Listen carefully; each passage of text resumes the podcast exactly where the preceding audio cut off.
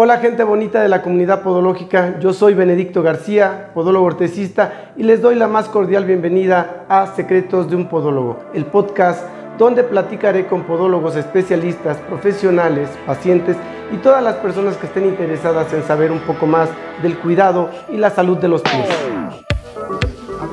Hola, ¿qué tal? Saludos, bienvenidos comunidad podológica, bienvenidos al segundo podcast eh, donde hoy tenemos una invitada especial, una gran amiga, gran profesional, la doctora Olga María Acuña Cepeda, quien nos va a hablar un poco acerca del tema de la onicomicosis.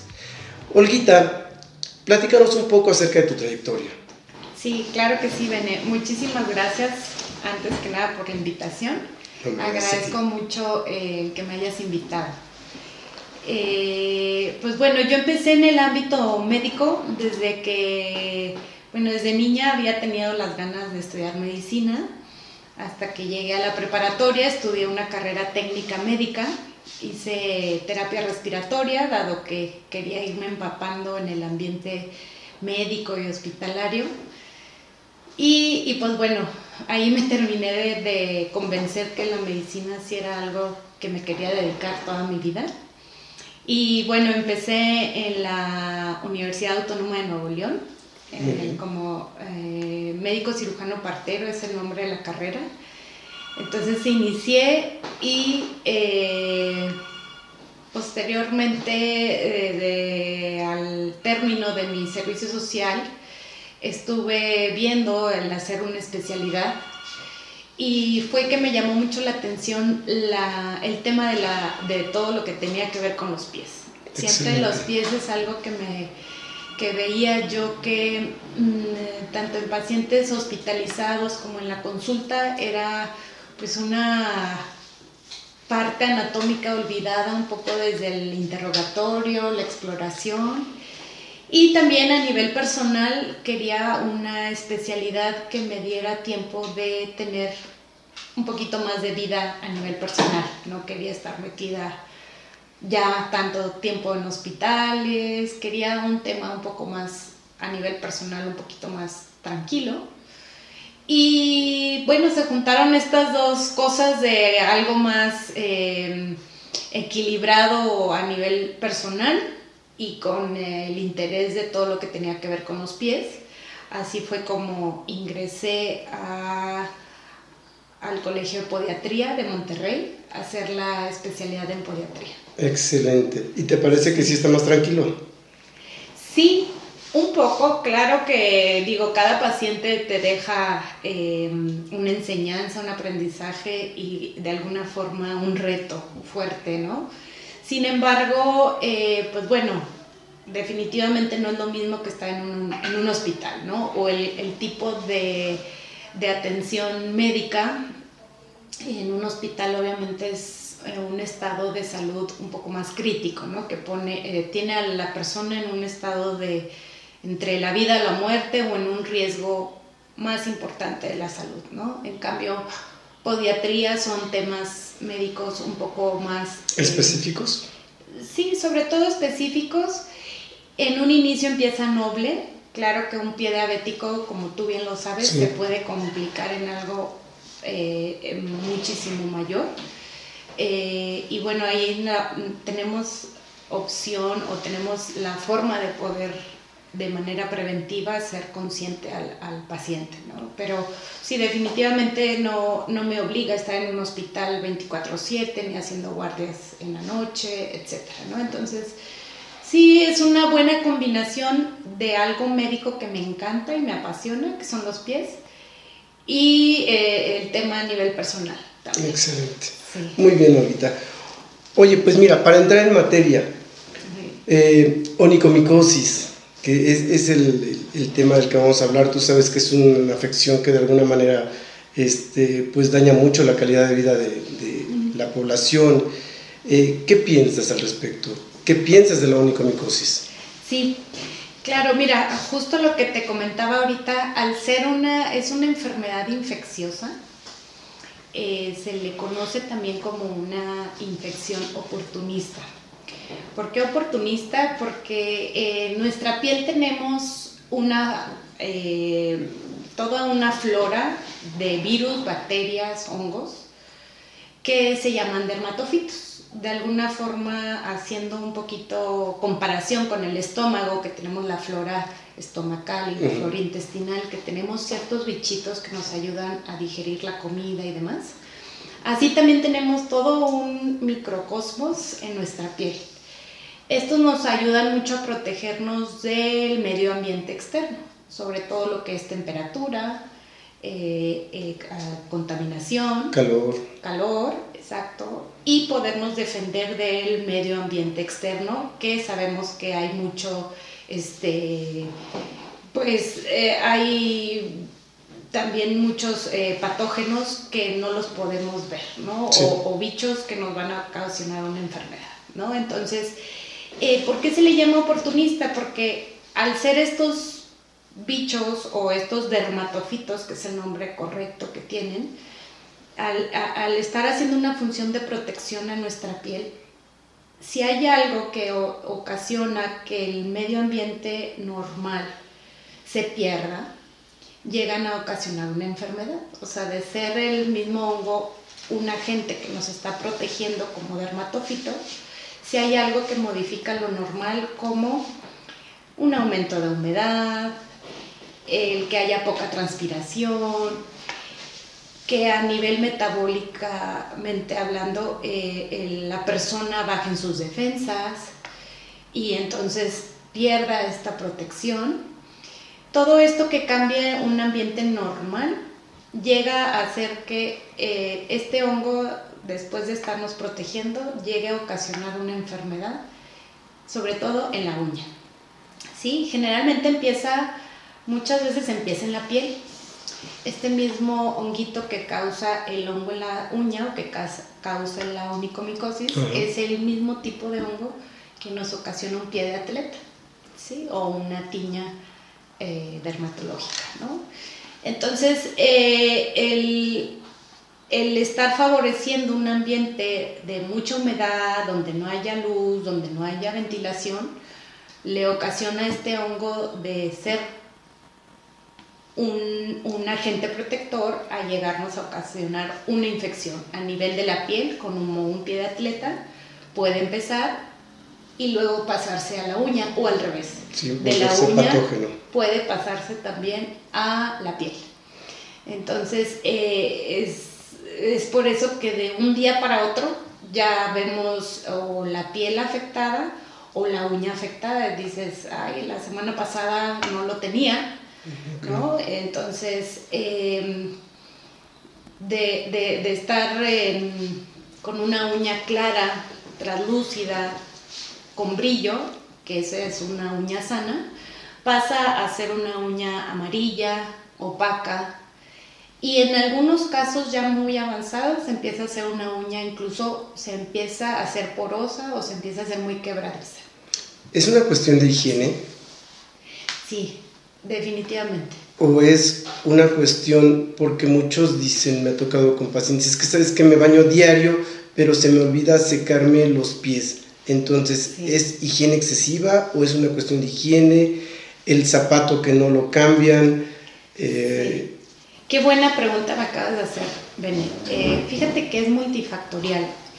Eh, todos estos temas médicos dependen mucho de cada persona, de los hábitos de cada persona porque hay quien se seca muy bien los pies, pero se baña descalzo. Y alguien más de la familia que se baña descalzo, que tenga pie de atleta o que tenga una unicomicosis, puede hacer que esa persona se, contamine. y se contagie. Entonces es multifactorial. Eh, una cosa eh, es la forma en la que se toma el baño, si es en su baño personal, si es un baño de algún lugar público como un gimnasio, un hotel, hay personas que viajan mucho, muy seguido. Puede ser también el tipo de, de, manera al momento de que se terminan de bañar, como tú mencionabas ahorita, eh, hay quien se olvida de los pies y no se seca, se seca muy bien todas las demás partes de su cuerpo y deja eh, olvidado los pies, ¿no? Sin llegar a tener...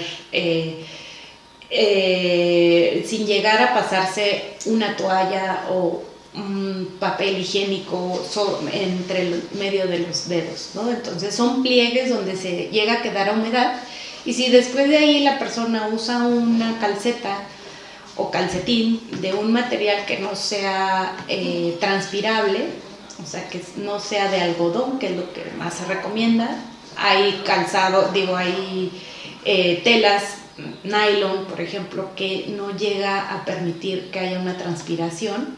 Entonces ya hay humedad, lo cerramos con esa tela de los calcetines que no hay transpiración y además un calzado que pueda llegar a ser todavía a, que haya menos transpiración. O compartir el calzado, que luego se llegan a prestar el calzado. Exactamente entre las familias y todo es muy común. ¿Qué sucede? Y comentabas también ahorita que tiene que ver con las defensas. Entonces, si tenemos un paciente con defensas bajas, con un problema, este, eh, no sé, o pacientes que están entre los 12 y los 17 con una situación de hiperhidrosis, eh, ¿puede favorecer más este tipo de patología? Sí, Sí, sabes que como decíamos ahorita es multifactorial y en cada persona va a ser mucho eh, el tipo de actividad que tenga a nivel eh, de salud como esté, si llega a tener altas o bajas sus defensas, el tipo de actividad que llegue a hacer. Ahorita también se usa mucho eh, algunas actividades con pies descalzos como el yoga, como la gimnasia, el karate, entonces llegan a estar en lugares públicos, descalzos, y es muy fácil que ahí se llegue a transmitir.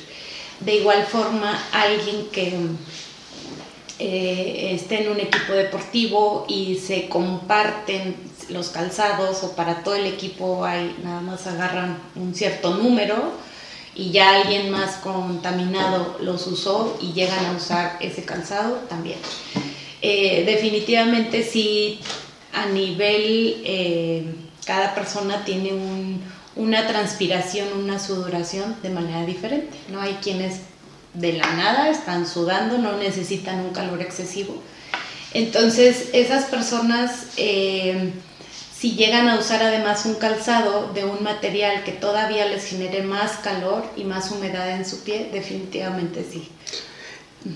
Pero y entonces, ¿a qué crees que se deba? Bueno, a mí me ha pasado mucho que los pacientes, la mayoría de los pacientes geriátricos tienen las uñas totalmente atrofiadas en, cuestión de, de, micosis. Es raro el paciente que viene con sus uñas muy, muy limpias, es, es muy raro el paciente, casi todos vienen con las uñas eh, mal. Sí, en, este, en esta etapa de la vida, en un paciente eh, geriátrico, muchos de ellos pierden flexibilidad para poderse agachar a secarse los pies. E, esa es una. Desafortunadamente también vemos que muchas personas de la tercera edad llegan a ser autosuficientes, viven solos, caminan solos, pero también la vista la pueden llegar a tener un poco disminuida o no muy no, no, lo llegan a percibir de igual forma que antes, ¿no? Entonces, una pueden llegar a, a, a no alcanzar, en cuanto al movimiento, a no ver, ¿no? el, caso de pacientes diabéticos que van perdiendo la vista. También eh, un paciente diabético además va perdiendo sensibilidad de manera ascendente de los pies hacia arriba. Entonces, algo que uno puede llegar a sentir como es la humedad, un diabético lo puede dejar de, de percibir si no tiene un buen control de su diabetes, ¿no? Entonces menos se da cuenta que hay humedad ahí e igual el diabético también va perdiendo la visión. Entonces eh, es como un diabético mal controlado llega a verse reflejado en sus uñas, definitivamente. Ok, entonces podemos definir que si, si no tenemos una higiene adecuada, podemos adquirir un problema de micosis en uñas. Si los pacientes eh, geriátricos no tienen una, alguien que los pueda asistir para poder secarse bien los pies, si están perdiendo flexibilidad, si están perdiendo la vista y están perdiendo sensibilidad, necesitan a alguien también que los asista para estar revisando las uñas, porque también sé que si están tomando otro tipo de medicamentos no pueden tomar un medicamento que pueda quitar eh, eh, la micosis. Sí, claro. Ah, bueno, actualmente ya afortunadamente los medicamentos antimicóticos ya no llegan a ser tan agresivos para el hígado. De todas formas, sí se hace de protocolo unas pruebas de función hepática de rutina, de laboratorio si llega a pedir.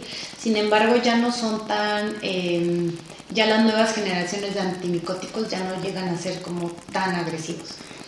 Y eh, algo también básico en los pacientes geriátricos, si no tienen alguien que los asista, también a veces llegan a usar el corta uñas de alguien que ya tiene micosis. Sí, sí, sí. Entonces, esa es otra forma de contagiarse en la familia eh, la misma micosis.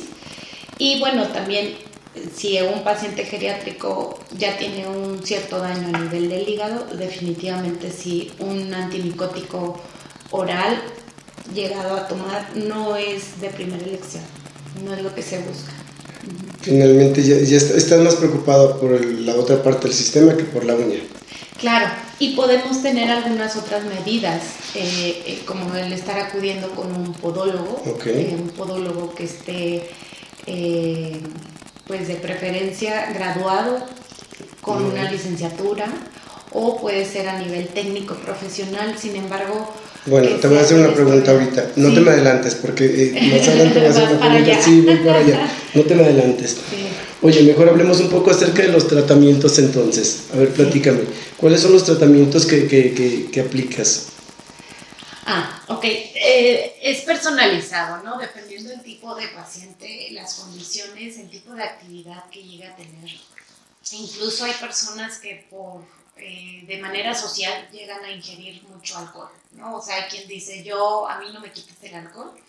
Entonces, el alcohol es una contraindicación para usar antimicóticos orales, ¿no? Entonces, eh, si es alguien que aunque le hagas una prueba de función hepática, sale normal, pero dentro de su vida normal o incluso de, de laboral, hay quienes por negocios, por que su tipo de trabajo así lo requiere. Tipo Benedicto García, que de pronto tiene que estarse tomando una copita de vez en cuando. De vez en cuando, desafortunadamente ese es como el estilo en que muchos llegan a cerrar negocios o llegan a pactar acuerdos importantes, etcétera. El alcohol va muy ligado con celebración, con cerrar pactos o acuerdos. O ya hay personas que lo tienen como hábito, ¿no? Que aunque no llegan a una embriaguez total diaria, pero sí se llegan a, tomar unas que otras diario. Entonces, para ese tipo de personas, sí evitamos totalmente un antimicótico oral. Aunque las nuevas generaciones de antimicóticos llegan a ser eh, más seguros para el hígado, sin embargo, no, no, no es la no recomendable. Sí, no, no es la recomendación, porque no sabemos en qué momento ese alcohol va a subir de dosis, ¿no? O va a subir en algún momento, va a tomar muchísimo más, o sea, no, no podemos controlar qué tanto unos días va a tomar y qué otros días no, ¿no? Entonces puede venir el cumpleaños o algo grande que ya lo haga tomar más de la cuenta, entonces sí se evita en esos casos. Y recurriríamos al tratamiento tópico. Al tratamiento tópico. Eh, además de tratamientos tópicos, eh, sabemos hay, hay otras en el mercado como el uso de algún aparato láser. De láser hay varias variedades de láser. Hay unos láseres que son más terapéuticos, ¿sí? hay otros que son un poco más quirúrgicos. Dependiendo del grado de onicomicosis, es el, el, que se le pudiera recomendar a alguno de ellos. Yo trabajo las oclusiones. Yo me voy. Eh, tomando en cuenta lo que tú dices, si, si el paciente trabaja, bueno, toma, eh, debrido totalmente la, la, uña, lo más que se pueda llegar a la cama para limpiarla, lo que es el lechunguial, este, y aplicó aceites de alguna marca, vamos a hacer comercial a, a, Pepe Oviedo de Rescue o de este, el, aceite de Titri, este, o, o, algún aceite que sea antimicótico para empezar a, a limpiar y ayudar a que se vaya regenerando. Eh, también me dicen que puede funcionar la luz ultravioleta o, lo que tú me dices ahorita, el láser. Entonces, ¿crees que podamos dar mejores resultados con el láser si complementamos así como lo, estoy haciendo? Sí, sí, definitivamente sí. Va a depender del presupuesto del paciente también, porque entre más o tecnología utilicemos o más, eh, por ejemplo, todo este proceso que tú haces de degradar y de hacer un vendaje oclusivo, y tenerlo que ver en cierto tiempo, etcétera, eh, siempre hay que darle todas las opciones de tratamiento a nuestros clientes. Hay que darles todas las eh, posibles opciones que puedas tener en tu consultorio. No todos, también no todos los podólogos tienen la, la facilidad de tener un láser en su consultorio, porque sabemos que es un aparato, hay de diferentes marcas, etc. Eh, sin embargo, al cliente hay que darle perdón, al paciente, entre cliente y paciente, verlos y decirle para que ellos tomen la decisión que mejor les convenga en cuanto a costo-beneficio. Decirle, ¿sabes qué? Vamos a ir un poco a lo mejor más lento, pero va a implicar que tengas que venir tanto tiempo a la consulta, pero te estamos protegiendo el hígado. ¿no? Eh, o sea, decirles todos los pros y los contras de cada uno de los tratamientos que cada quien tenga en su, en su consultorio. Pero definitivamente lo que mencionas es básico. Si en el interrogatorio el, paciente te menciona que sí tiene una ingesta de alcohol regular, social regular, sí, lo ideal es hacer este tipo de, de tratamientos más tópicos. Es que hay algo bien interesante. Entre los, ¿qué te gusta? Entre los 17 y los 45 son tomadores activos. Sí. Entonces, aplicar un tratamiento sistémico no va a dar resultados, ¿estás de acuerdo? Sí va a dar resultados, sin embargo, le puede dañar un poco a, la persona a nivel hepático. Y luego cuando el paciente ya eh, pasó a la parte de arriba de los 50, 60, eh, el daño ya es más. Ya dejó de tomar, pero a lo mejor ya tenemos otro tipo de problemas. Y hablamos de diabetes, pacientes genéticos que tienen poca flexibilidad, entonces ya están tomando otro tipo de medicamentos, tratamientos, entonces tampoco puede dar resultados. Quiero, quiero decir, entonces es por eso que los tratamientos en onicomicosis son tan largos y tan complejos. Sí, de alguna forma hay que entender, uno, el origen, o sea, que son el, el, hongo a nivel de la piel que está protegiéndonos y cualquier cosa que cambie eh, la normalidad va a llegar a ocasionar una infección. Desde ahí nos puede ayudar a poder tener una mejor eh, higiene o una, un mejor ritual para secarse los pies, ¿no? Desde la forma en la que se seca, desde cómo se baña, si usa alguna sandalia o no. Ese es uno. La otra es saber la anatomía de la uña.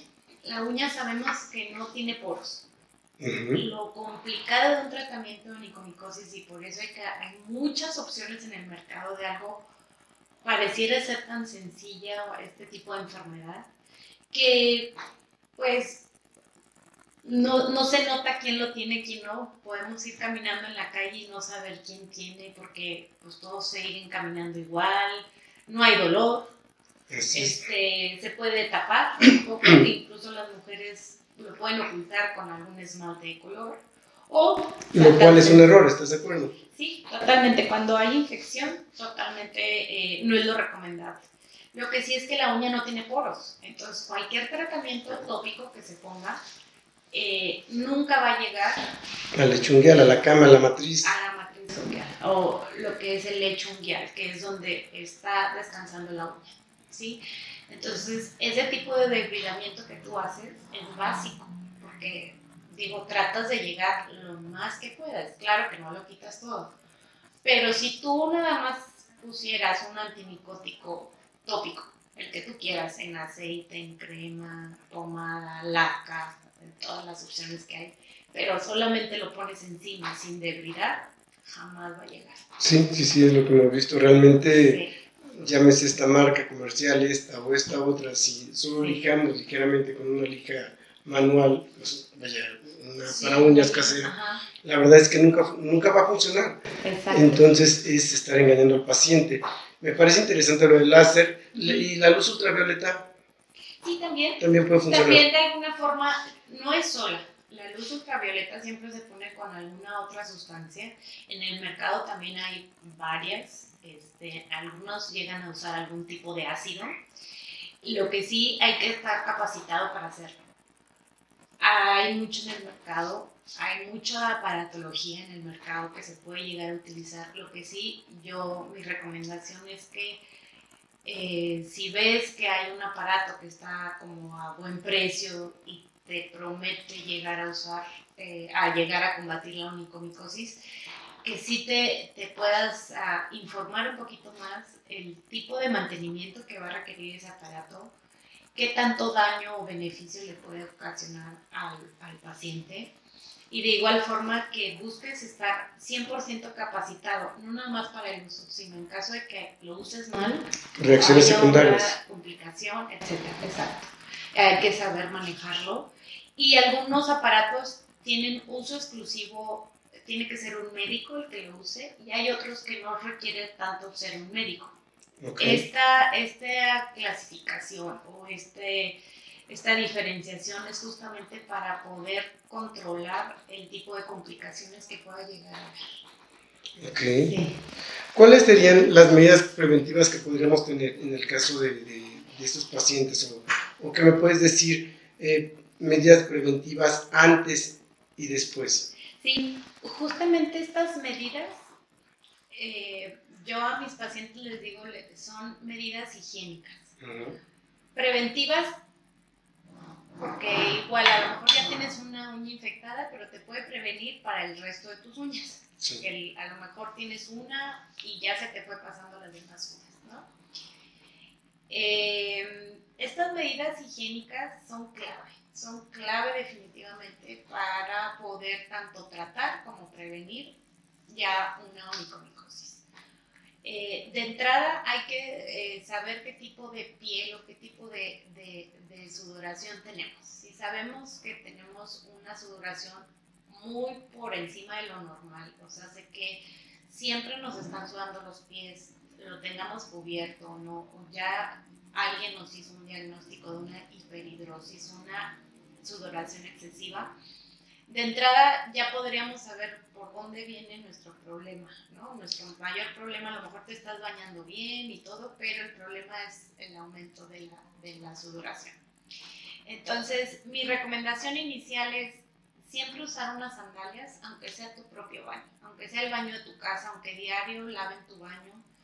Eh, hay ciertos virus, hongos, incluyendo el hongo que causa la, el, el hongo en la uña, eh, etcétera, que con el cloro normal no llega, el, el, cloro de uso casero no llega a combatir o no llega a eliminar el 100% de todo esto, ¿sí? Esa es una. Eh, después del baño, yo recomiendo o tener una toalla especial para los pies. La verdad es que a veces es también poco práctico, porque todos los días estar lavando una toalla y que sea nada más de uso para los pies no se recomienda yo sí recomiendo que llegue a ser algo desechable, como papel sanitario. Servitoallas. Servitoallas. Eh, las sanitas. Las sanitas también, que afortunadamente son muy económicas y las puedes encontrar en cualquier ¿sí? Okay. Entonces, con esas sanitas podemos llegar a estar seguros que después de secarnos, en caso de que ya vaya infección como un pie de atleta o ya en la uña ya haya infección, lo vamos a llegar a desechar y al día siguiente cuando nos sequemos nos vamos a secar con otra diferente, no con esa donde está. ¿Sí? Otra recomendación, como comentabas tú ahorita, el no compartir el calzado con alguien. Eh, con alguien de la familia, igual que las sandalias del baño sean personales, sean solamente tus sandalias, no sean las sandalias de toda la familia porque si alguien más lo llega a tener o tú ya lo tienes, se lo llegas a, a contagiar a alguien más. ¿Sí? Otra cosa importante después de secarse los pies es seleccionar bien el tipo de, de, calceta o calcetín que vamos a usar ese día. Si ese día tú sabes que vas a estar caminando mucho, que tu actividad va a ser muy por encima de un día normal, sí se recomienda que sea material de algodón. ¿sí? Cuando tienes un evento formal o algo que tienes que usar algún otro tipo de tela, pues bueno, se puede hacer la excepción. Pero tratar de, de, ver cuál va a ser la actividad para ver qué tipo de calzado va a ser. Porque a veces bien inconscientemente a lo rápido agarramos así este, lo primero que vemos y desafortunadamente los pies no le ponemos mucha atención, pero durante el día es bien importante qué tanta actividad vas a tener y qué tipo de calzado vas a usar ese día. A lo mejor ese día vas a usar unas botas de casquillo porque vas a ir a trabajar en una bodega donde requiere ese uso especial de calzado. Ya sabes que es un calzado muy cerrado y que va, a ocasionarte mucha humedad dentro de, de tu zapato. Ok, entonces tenemos higiene, secado, secado adecuado, si se puede tener una toalla independiente para los pies y si no apoyarse con sanitas o, con algo desechable, no compartir el calzado, identificar la actividad que vamos a tener durante el día para, para ver qué tipo de calzado vamos a utilizar. Y si tenemos una situación de periodrosis en pacientes adolescentes, utilizar eh, preferentemente calcetín o calceta de algodón. De algodón y también ya hay antitranspirantes que se pueden usar directamente, se puede apoyar obviamente con eso. Eh, también no, el, costo es diferente a un talco, por ejemplo, un talco es algo más económico y más al alcance de, muchas de las personas y que lo puedes conseguir también fácilmente en cualquier, en cualquier lado. Sin embargo, e, en el asunto del talco, algunos pacientes lo que dicen es que se, se macera al momento de generar. como una plasta. Así es, eh, por el hecho de sudar mucho el pie, aplicarlo, lo aplican en exceso y entonces ya tenemos un reservorio ahí de, de, Totalmente. bacterias. Sí. Entonces, si es mucho el exceso, definitivamente si el talco no es opción, porque el mismo paciente ya te refiere que nota, ¿no? Que se hace ese tipo de, de costra o de plasta entre el talco y el sudor, y entonces sí, favorece más la humedad, ¿no? Lejos de ayudar, favorece más la humedad. Y también por último, lo ideal siempre es utilizar un calzado que esté desinfectado. Podemos llegar a desinfectar nuestro calzado. Eh, puede ser de manera rutinaria, una vez a la semana, sobre todo si actualmente está con una infección, se recomienda al menos una vez a la semana. Los que sean más, eh, los más usados, tus zapatos, que son tu caballito de batalla de la semana, sí se recomienda llegar a, a, desinfectarlos. Hay varios productos en el mercado. Ahora con la pandemia conocemos muchísimo más porque son productos que sobre superficies llegan a matar hongos, virus, bacterias. Yo les llego a recomendar que con un Lysol, un Lysol es muy cómodo porque está en spray, hay uno que es inoloro, que es el color azul, no, no tiene olor, entonces al momento de usar el calzado no, no va a desprender ahí un olor medio raro. Eh, y sí va a ayudar a que todo lo que si se usó ese zapato, sobre todo si se usó con em, ya con una uña infectada o con un pie de atleta, pues por los poros de la calceta o del calcetín ese hongo puede estar ahí en la misma superficie del zapato, ¿no? Entonces sí se recomienda con Lysol, sobre todo la parte de adentro del zapato, que se lleguen a desinfectar. Todos los días. Si es que ese zapato lo están utilizando todos los días, básico que lo desinfecten. Y bueno, sería ideal también que pudieran tener dos pares de zapatos para estarlo cambiando, para que se pueda ventilar. Sí, otra recomendación es no repetir el calzado de más de dos días. Sí, o sea, si ya actualmente se tiene una infección, tratar de variar el tipo de calzado que se utiliza. Sobre todo, eh, también que el calzado, tratar, ya una vez que haya infección, que sea un calzado que te ayude a que tengas una mejor transpiración, ¿no? Si en algún momento dado puedes usar tenis que tengan perforaciones y que te pueda transpirar el pie, es muy bueno. O los zapatos de piel, de piel natural, son muchísimo mejor que un, un calzado de plástico. Por ejemplo, el calzado que tiene mucho plástico, pues obviamente el plástico genera mucho calor, no hay ventilación, no tiene poros y al caminar genera mucho calor. Después de una larga caminada, de repente se pusieron mucho de moda, yo creo que lo has visto en tus pacientes, eh, los zapatos Crocs. Perdón, ya dije la marca. Sí, sí, sí, sí, Pero se puso mucho de moda por la comodidad, por lo amplio. Eh, es un estilo entre pantufle y zapato cómodo. Entonces, mucha gente hace su actividad como ir al súper, como ir al parque a sacar al perro, eh, hace actividades de larga duración con esos zapatos, ¿no? Entonces el Crocs, además de que tiene, digo, a pesar de que tiene sus perforaciones algunos, otros sí son cerrados, por dentro es un calzado de plástico. ¿No lo recomiendas? No lo recomiendo, sobre todo para jornadas de caminata largas.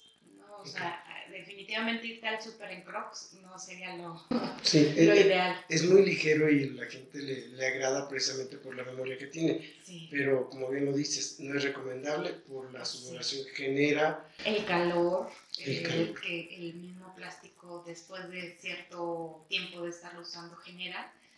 Eh, bueno, y además que, bueno, que te voy a decir a ti que eres ortesista, que, que, que el apoyo no es el ¿no? Bueno, Totalmente. pero ahí estamos hablando ya de otro tema. Así es, así es. Eh, volviendo al tema onicomicosis, no es el, el calzado ideal, sobre todo si ya existe una infección.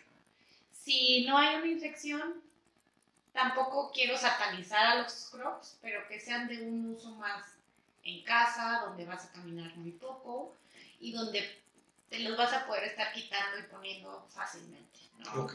Sí. No decimos que no, pero que sea lo menos posible. Lo menos posible, exacto. Ok. Sí. Oye, Olguita, platícame un poquito acerca de, de- de las experiencias que has tenido con este tipo de, de- de afección. ¿Qué es lo más incómodo que te ha tocado ver en gabinete sobre onicomicosis? Sobre onicomicosis, eh, ay, bueno, afortunadamente he tenido variado los temas. Eh, creo que lo más incómodo para un paciente, o sea, cuando he visto más sufrir a un paciente es cuando, bueno, ya cuando hay un grado muy avanzado de onicomicosis, la uña se hace gruesa, además que se hace opaca y oscura, etc. ¿no? Entonces, esto que se haga gruesa, si además por temas de biomecánica al caminar eh, llega a haber una pisada que no sea la ideal, puede haber casos de una onicocriptosis, o sea, esa onicomicosis complicarse en una uña ya encarnada. Entonces, muchas veces eh, en estos casos eh, es hasta que le llegan a tomar atención al problema, ya que está muy avanzado, ¿sí? E incluso eh, creo de mis peores casos que he visto o de los más complicados han sido personas diabéticas, ya con una uña con onicomicosis, más además onicocriptosis, donde esa onicocriptosis ya también es muy avanzada. Y aparte una uña involuta. Exacto. Involuta, Bueno, sí, onicocriptosis y con una este, micosis distrófica total. Sí, y que muchas veces ya llega a haber infección, a veces ya hay una osteomielitis, una infección ya en el hueso por esa misma uña ya tan este, encarnada. Y eh, lo que tiene el paciente diabético, como comentábamos ahorita, es que va perdiendo sensibilidad. Entonces, más bien va porque ya no le queda el zapato. ¿Por qué no le queda el zapato? Porque ya tiene un dedo inflamado. Ya le hizo una perforación al tiene zapato. un- ya tiene pus, Ok. incluso está edematizado, este, y su motivo de consulta es, ya no me queda el zapato porque tengo inflamado mi dedo. Pero ese no es el mayor de los problemas, ¿no? Definitivamente es ir más allá. Y algunas veces, eh, sobre todo en pacientes diabéticos, por default, con una onicocriptosis y ya que vemos pus, hay que tomar una radiografía simple de control invariablemente, porque muchas veces queremos ayudar tratando de quitar una onicocriptosis, etcétera. Sin embargo, si ya hay una infección en el hueso, lo primero o la urgencia que hay que atacar es esa infección antes que la onicocriptosis. Sí, aunque suene como como, este, pues al menos hay que quitar la molestia de la uña encarnada, ¿no? Hay que irnos más atrás y, y tratar de ver primero la infección más urgente por tratar y por último me iría a tratar la onicomicosis de esa persona. Pensamos eh, que si hay pus es porque hay este, es- pérdida de continuidad, hay una espícula y lo primero que pienso es en sacarla. Entonces, es posible que estemos hablando de una infección profunda que no sea necesariamente de la espícula. Exacto. Sí, no, una espícula te habla de una, in- de una onicocriptosis Sí. inicial. ¿sí? Ya cuando ves una onicocriptosis muy avanzada, un segundo, tercer grado, donde ya incluso es mucho el edema y donde solamente con tocar sale, incluso tiene un olor muy fétido. Ahí no es una estícula, sino que ya hay un muy buen tramo de la uña que está ya muy encarnada y eso ya le ocasionó esta generación de pus. La pus es un mecanismo de defensa de la piel, del organismo, donde está viendo un cuerpo extraño que no debería estar ahí. Entonces esa misma pus, si no se atiende a tiempo, eh, está, te está hablando de infección y esa infección va avanzando. Ya no nada más está a nivel de la piel. Entonces, para las nuevas generaciones, para los nuevos podólogos, ¿qué es lo peor, el peor escenario que podría pasar en un problema de onicomicosis? Que se complique, que se complique con una onicocriptosis, que eso le genere eh, un empiema o una pus a nivel local. Son datos muy característicos como que esté edematizado o inflamado, que esté rojizo y que haya pus. De, primera instancia, antes de hacerle algo a esa persona, ese, si ya sabes que es una persona diabética y ya se conoce como diabético, lo ideal es mandarle a hacer una radiografía simple para descartar que esa infección y esa pus no haya avanzado ya hasta el hueso. Ok, dijiste una palabra, empiema. Sí, empiema. ¿Nos ilustras? Sí, pues es, es la generación de la pus. Okay. A nivel de la piel, ¿no? Es cuando hay un cuerpo extraño, en este caso una uña que está internada o que está en una zona donde no debería de estar llega a ver, eh, eh, el, cuerpo llega a reaccionar y a, formar pus como mecanismo de defensa. E, esa pus sí trae algunos anticuerpos que están tratando de luchar contra sí, como que los, los, soldaditos este, buenos están tratando de luchar contra el organismo, el microorganismo que está ahí, este patógeno, pero si no pueden, si son más, más fuertes los malos, la infección se va a hacer más grande. Exacto, entonces eh, el cuerpo lo detecta como un cuerpo extraño está invadiendo el cuerpo. Aunque pues este cuerpo extraño es una uña, ¿no? O no, no es este pues algo que no es un patógeno como un virus, un hongo, una bacteria, sino pues es una uña. Pero se trata de encapsular para que al menos ese cuerpo extraño no avance más sin embargo, va pasando el tiempo y esa persona no se atiende porque pierde sensibilidad. O sea, ya para cuando vemos un dedo inflamado es porque ya pasó al menos unos 15 días o más de que esa uña se había empezado a, encarnar. Ok. Lo otro sería simplemente que daña tu calidad de vida y lo vas protegiendo en un zapatito y todo coqueto. Sí. Pero hay que tenerle cuidado entonces por todo lo que se puede desencadenar. Sí, una, un, cualquier dedo. Generalmente lo vemos en el primer, dedo. Sí, o sea, es como el más típico. Y de ahí se empiezan a, contagiar el resto de las uñas. Este, y es donde llegamos a ver este problema de onicocriptosis. Sí llega a ver en los demás dedos, pero el típico o el que recibe el mayor apoyo en cada pisada es, el, primer dedo. ¿sí? Entonces, si además a esto le sumamos a que tiene un calzado muy rígido o muy angosto y le estás aumentando el tamaño de la uña, más hay una mala posición, una biomecánica que le está ocasionando que de ese lado del dedo se esté apoyando muchísimo más. Si tenemos una versión del primer dedo, estamos dañando la uña, estamos pisando mal, bueno, tenemos una reacción en cadena todas las estructuras. Y el diabético, además de perder sensibilidad, recordemos que también tiene su sistema inmunológico deprimido. Sí. Entonces, eh, el llegar a combatir una infección de ese tipo no, no es sencillo y por eso mi recomendación sí es, cuando veas un caso muy complicado y que la articulación o el dedo ya se vea eh, edematizado, inflamado, que lo toques y que la piel esté muchísimo más caliente del resto, te habla que hay una infección local muy importante y lo primero por hacer sería descartar con una placa. Con una placa. Y ya con eso vemos si el hueso todavía no está infectado. Este, una anteroposterior. Sí, en cualquiera. La verdad es que la, la, infección en hueso, como no queremos ver tanto alguna fractura, la posición de la radiografía, más que interesarnos, más que la posición, es nada más que sea una radiografía simple para que se pueda ver. Obviamente, si la visión en un antero posterior te puede dar muchísimo más datos, a lo mejor. ¿Es la más recomendable? Sí, pudiera ser la, la, que tenga mayor visión.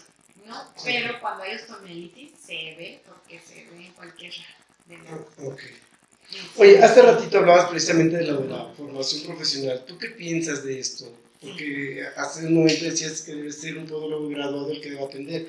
Eh, sí. Hay dos formaciones ahorita. Yo vengo de una escuela técnica, técnico profesional en podología, y ya está la licenciatura y están también eh, los que vienen de una formación empírica y cursos de dos, seis meses, no sé, no vamos a nombrar este, ninguno, pero, pero, bueno, eh, ¿qué, piensas tú al respecto de este ahorita?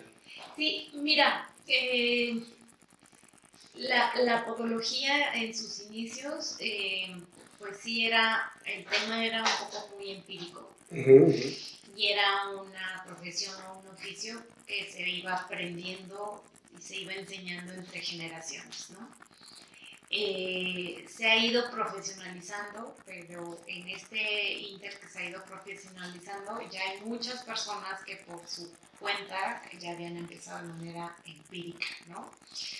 Em, definitivamente ya ahorita en pleno 2021 afortunadamente ya hay muchas escuelas que están avaladas por una institución académica, eh, llámese la SEP, y de ahí en adelante. La SEP es quien rige todo, cualquier tipo de, de, mm, escuela eh, legal en México y sobre todo que tenga un respaldo, un marco teórico suficiente que le dé a la persona que estudie lo que sea, que le dé la, eh, la información y las armas para poder eh, defenderse ya una vez que, o, enfrentarse ante esa profesión. ¿sí? Sí, desafortunadamente también se volvió el tema de los pies como un boom a nivel de negocio para muchas personas. Incluso hay muchas franquicias que llega a ver y contratan a cosmetólogas o a enfermeras y les llegan a dar un curso express para corte básico de uñas y, eh, y con esto ya algunos lo nombran. Tengo podólogos aquí cuando en realidad las personas no están. lo certifican y bueno, ya hablamos de otros temas. Pero... Entonces, eh, lo importante, hasta donde yo entiendo, es que no importa si sea licenciatura o sea técnica, siempre y cuando tengamos las competencias y esté avalado por una institución seria. Sí, exacto. Si tu escuela está respaldada por la SEP, generalmente te va a dar una cédula profesional.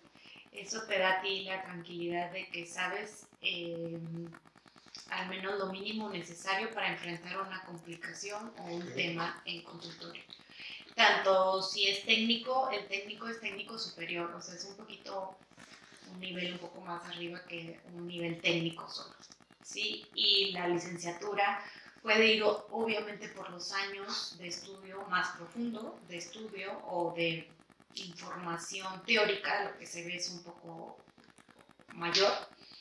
Yo sí lo que les recomiendo es que lleguen a ubicar hasta dónde es el límite de lo que puedes tratar y de lo que no. Inclusive alguien que haya hecho una licenciatura, de manera personal a lo mejor hay temas en los que no es tu fuerte o te pasaron de noche en la escuela y no lo sabes hacer. Pero lo, lo básico creo que es aceptar hasta dónde eh, te compete o hasta dónde puedes llegar realmente a ayudar y saberlo canalizar. Exacto, y saberlo canalizar, porque cuando haces algo que no, no tienes el, la preparación, lejos de ayudar, estás afectando a la persona, al paciente. Sucede mucho en el ámbito podológico de, de pronto, este, como el burro que toca la flauta, un día curas una úlcera y ya te sientes especialista en, en pie diabético, entonces eh, se, se invaden mucho este campo de la medicina. Sí, además el pie es una estructura anatómica de las más complejas del cuerpo. Eh, el llegarlo a dominar al 100%, creo que no hay alguien que lo domine al 100%. Pueden llegar a dominar mucho un tema, a lo mejor hay quienes inclusive agarran un camino de puro pie diabético, hay quien agarra un camino de ver puros niños, hay quien agarra un camino de ver a puros deportistas, etc. Pero alguien que abarque el 100% y domine a la perfección algo eh, tan complejo como es el pie, no lo hay. Creo lo ideal es que si eres un podólogo que te graduaste de alguna eh, escuela que no está avalada por la SED, que fue un curso corto, un diplomado, curso, o que te capacitaron en algún eh, establecimiento tipo franquicia y ya te dedicas a atender los pies, pues uno de manera personal sí tratar de educarte lo más que puedas, acercarte mucho material, afortunadamente y hay muchas escuelas ya avaladas que ofrecen cursos que te pueden llegar a ser cada vez más profesional. Si tienes la oportunidad de entrar a una escuela posteriormente a formarte de una manera profesional, por tus pacientes, hazlo. Sería lo ideal. Sería lo ideal y por tus pacientes y por ti también, porque el, el, el hacer cosas a lo mejor muy rutinarias o muy básicas no es lo que más preocupa, sino el estar frente a una complicación, el estar frente a un em, paciente diabético, no es lo mismo que, aunque tú veas muy tranquilo a un paciente diabético, puede pasar desapercibido. Incluso esto que hablábamos, una onicomicosis, eh, a lo mejor la persona ni sabe que es diabético. Sí, y empezó con un problema de onicomicosis. Y, pero si tú en tu consultorio no sabes ni hacer un destroxis y no sabes qué significa ni qué pronóstico puede llegar a tener esa persona, etcétera, no le puedes orientar tanto a la persona. Estás tocando terrenos que no te competen. Además de eso, lejos de ayudar a la persona, vas a alentar más su tratamiento e incluso complicar. Muy bien. Sí. Híjole, ahorita es muy, muy, muy interesante, de verdad que hay, hay, mucho que aprender y bueno, pues la verdad es que también andamos ya con el tiempo. Este, yo muy agradecido contigo, de verdad creo que hay, hay mucho más que, que, saber de ti, que saber de, de, este tema. Eh, no sé, me gustaría que eh, nos dijeras muchísimo más, muchísimo, pero necesitaremos mucho más tiempo. Ya por último, para terminar, eh, precisamente sobre las nuevas generaciones, eh, ahorita les decías que lo ideal sería que si ya están trabajando, que si tomaron un curso, se metieran inmediatamente, o, lo ideal sería que tomaran el ejercicio profesional, es decir, estudiar en cualquier escuela, la que mejor les favorezca, por costos, por eh, tiempo, por desplazamientos. ¿Qué más les podrías decir acerca de hasta dónde la podología puede llegar? Eh, ¿Cómo miras toda la podología con ellos? ¿Qué les podrías decir?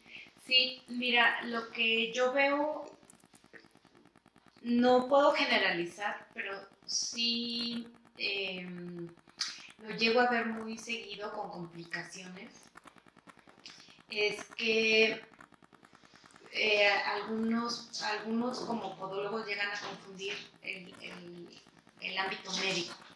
La podología es una rama de la medicina sí tiene mucho que ver, pero tu, tu preparación a lo mejor estuvo un poco limitada y no a lo mejor, sino no, más bien ilimitada, no es tampoco una carrera médica, ¿no? Entonces, yo lo que les recomiendo es que puedan realmente saber y ser humildes en cuanto a su alcance de conocimientos porque algunos llegan, he visto pacientes diabéticos complicados, complicados porque un podólogo les hizo, por ejemplo, les aplicó fenol en una matricectomía, ¿no? Entonces son, son temas que a lo mejor fenol en un diabético en una matricectomía no es lo ideal, ¿no? O está contraindicado, ¿sí? Eh, eh, detallitos que lejos de ayudar, eh, si no te preparas o no tienes la humildad de saber hasta aquí como profesional podológico es lo mío y puedo canalizarlo, eh, creo que es la clave también para tener a tus pacientes también eh, contentos y, y, satisfechos con tu trabajo, ¿no? No está mal decir, no sé, no está mal decir hasta aquí. Incluso yo les comparto que Bene es mi ortesista de cabecera, porque por más que haya estudiado yo medicina y podiatría, el zapatero a tus zapatos. O sea, cuando ya tienes a alguien que sabes que domina un tema a la perfección, es mejor, mira, mándalo con el que realmente sabe y domina el tema.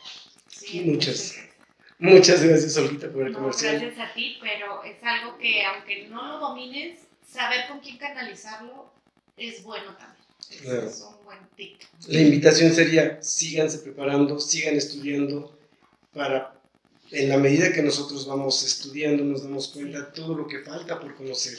Sí, aparte, si te metiste en este tipo de profesión que tiene relación directa con la medicina, la medicina es algo que día a día va cambiando, se va modernizando, van saliendo nuevos tratamientos, van saliendo nuevas enfermedades que a lo mejor que no nos enfrentábamos hace unos años. También la esperanza de vida va aumentando año con año este, es diferente. Entonces, si ya decidiste que la podología es algo a lo que te quieres dedicar toda la vida, por default da por hecho que te vas a tener que estar preparando siempre. Todo el tiempo. Todo el tiempo. Muchísimas gracias, Olguita. De verdad, mucho, mucho, muy, muy rico. Muchas gracias por tu tiempo. Sé que andas muy apurada.